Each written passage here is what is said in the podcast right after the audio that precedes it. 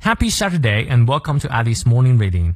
每天一句话，英语不再怕。欢迎新老朋友们来到十月二十三日周六的爱迪晨读。今天这句话来自于 John Galsworthy，约翰·高尔斯华随。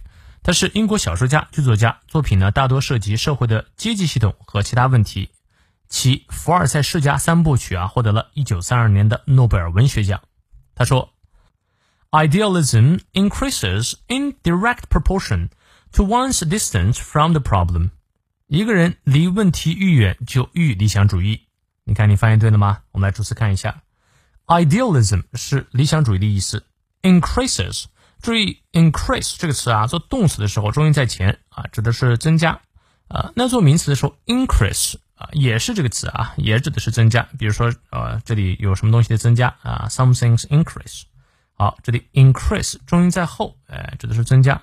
它的动词形式 increase。好，那理想主义呢是不断增加啊。In proportion to 指的是和什么什么为比例，direct proportion 指的是直接的比例。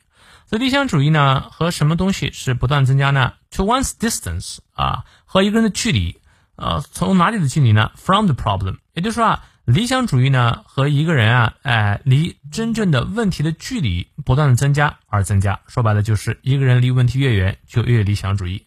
我百分之百同意这句话。啊。有些人离问题太远了，所以过分理想主义是没有任何用的，还是要躬身入局干事儿才可以。好，让我们来看一下其中的发音知识点。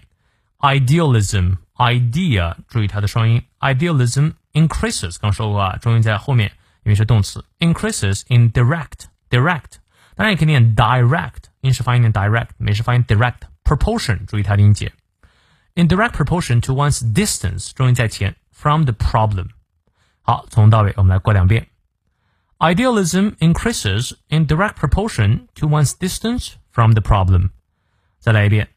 Idealism increases in direct proportion to one's distance from the problem。虽然这句话很短，但是有非常多的知识点，我呢也会在成都直播里面全部讲完。希望你可以来， 我们六点半不见不散。See you later.